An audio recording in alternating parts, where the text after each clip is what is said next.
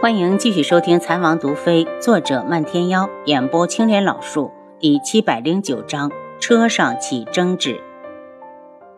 楚清瑶觉得这个办法好，既可以免去余牙的尴尬，又做得神不知鬼不觉。事情定下后，楚景儿欢天喜地的走了。楚清瑶想了想，还是决定亲自去一趟黄万和那里。黄万和见到主帅来了，赶紧迎接。主帅，你身子不便，有事吩咐一声就好。楚清瑶笑道：“明日的赏花宴，你准备的怎么样了？”黄万和一愣：“属下并没打算出席。”楚清瑶愣了下：“难道你想抗旨不成？皇后娘娘可是特意提到要你一定要参加。”黄万和不解的道：“主帅就没觉得可疑吗？我与天穹一点关系都没有，他为什么非要如此？”如果属下没记错，毒军只是一个单独的组织，不受天穹的管制。他主子是智王妃楚清瑶，那个劳什的皇后，谁认识她是谁呀？明日你一定要去。楚清瑶道：“因为我是智王妃，这点面子你还要是给皇家的。但你记住一点，如果他胆敢当着大家的面给你赐婚，你不同意的可以拒绝。他的人还轮不到皇后来摆布。”黄万和点头，表示自己知道了。晚上的时候，管家过来禀报说，楚景儿看中的铺子已经谈妥了，钱也付过了。辛苦赵伯了。楚清瑶接过管家递过来的钥匙，正好他明日直接给楚景儿。今日就是皇后娘娘举办赏花宴的日子。早饭过后，王府的马车就准备好了。楚清瑶让人去叫黄万和，他才一脸不情愿地过来。黄将军，你是不要有心理负担。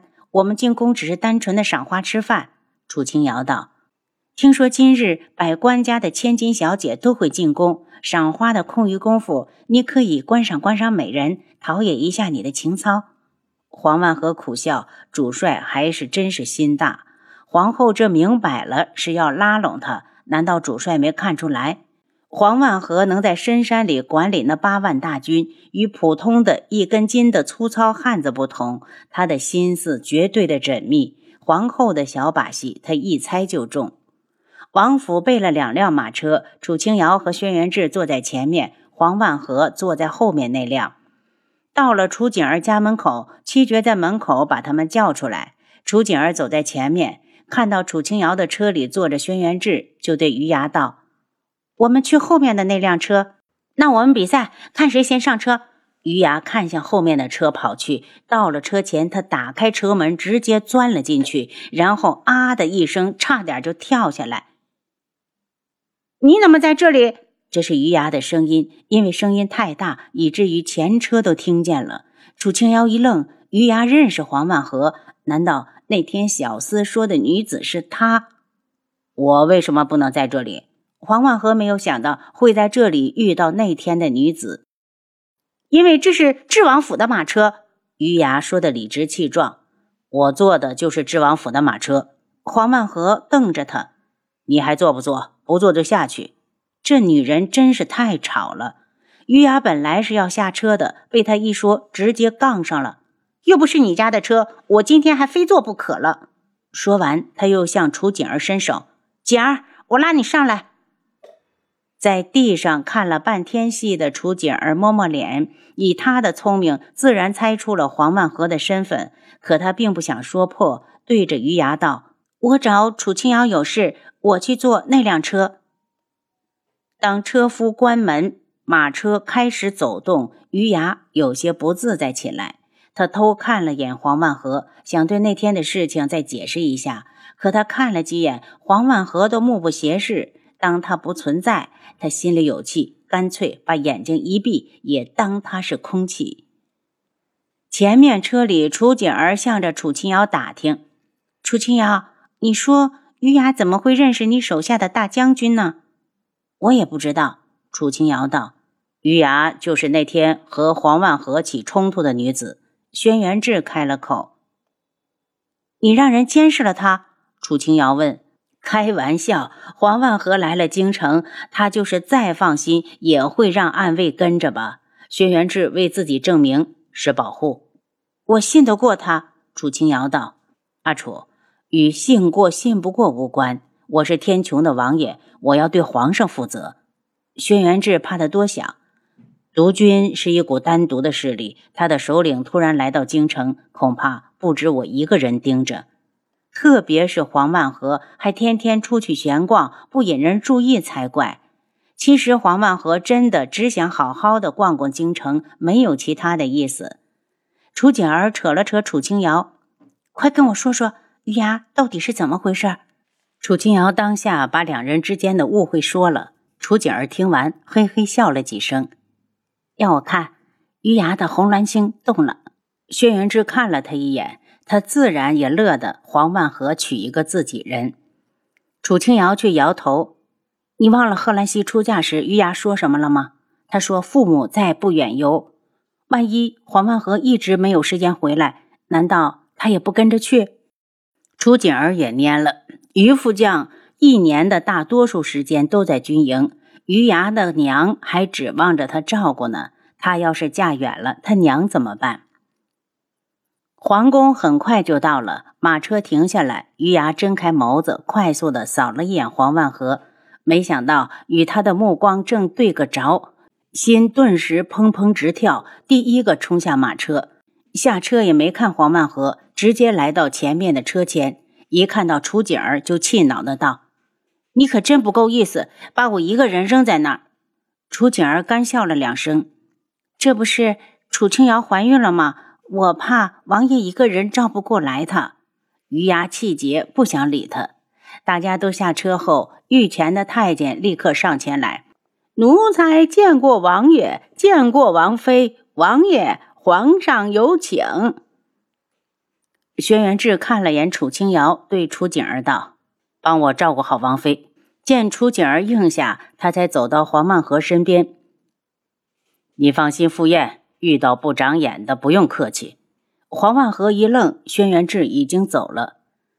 楚清瑶招呼黄万和过来，前面就是御花园，在旁边的空地上支起了很多张桌子，中间用青纱拦上，看来是男女要分席而坐。黄万和看了一眼，见男客都在另一侧，便道：“主帅，我去那面，去吧。”他站在那里，亲眼看着黄万和走到青纱对面，寻了最后的位置坐下，才带着楚锦儿、余牙，便选了张无人的桌子坐好。这边刚一坐好，就有人认出了他，赶紧过来请安。有人带了头，一时之间，全场跪了一大片。楚清瑶一脸无奈：“都起来吧，今日是皇后娘娘带头，我和你们一样都是客人。”好不容易安静下来，他才喝了几口水。皇后陈茵茵就在宫女的搀扶下，带着皇上的另外两个妃子来了。顿时请安声一片。楚清瑶并没有跪，她只是起身行了一礼。陈茵茵的目光从他的身上一扫而过，谁也不知道他心里在想什么。众人重新落座后，陈茵茵就道：“本宫这几日见御花园的花开得娇艳，便想着与众人同乐，特举办了这场赏花宴。反正时间还早，大家不如各自散去，先开始赏花。”皇后娘娘发话了，早就想一赏美景的官家千金立刻三五成群的向园内走去。南客那边也站起来不少人，大家都心知肚明，每年宫中都会举行几场这样的“醉翁不在酒”的宴会，目的就是为各种官家的千金和公子牵红线、找意中人。楚清瑶因为有孕在身，懒洋洋的，并不想动，对楚锦儿道。你带着余牙去看吧，我坐在这里等你们。你不去，我们也不去。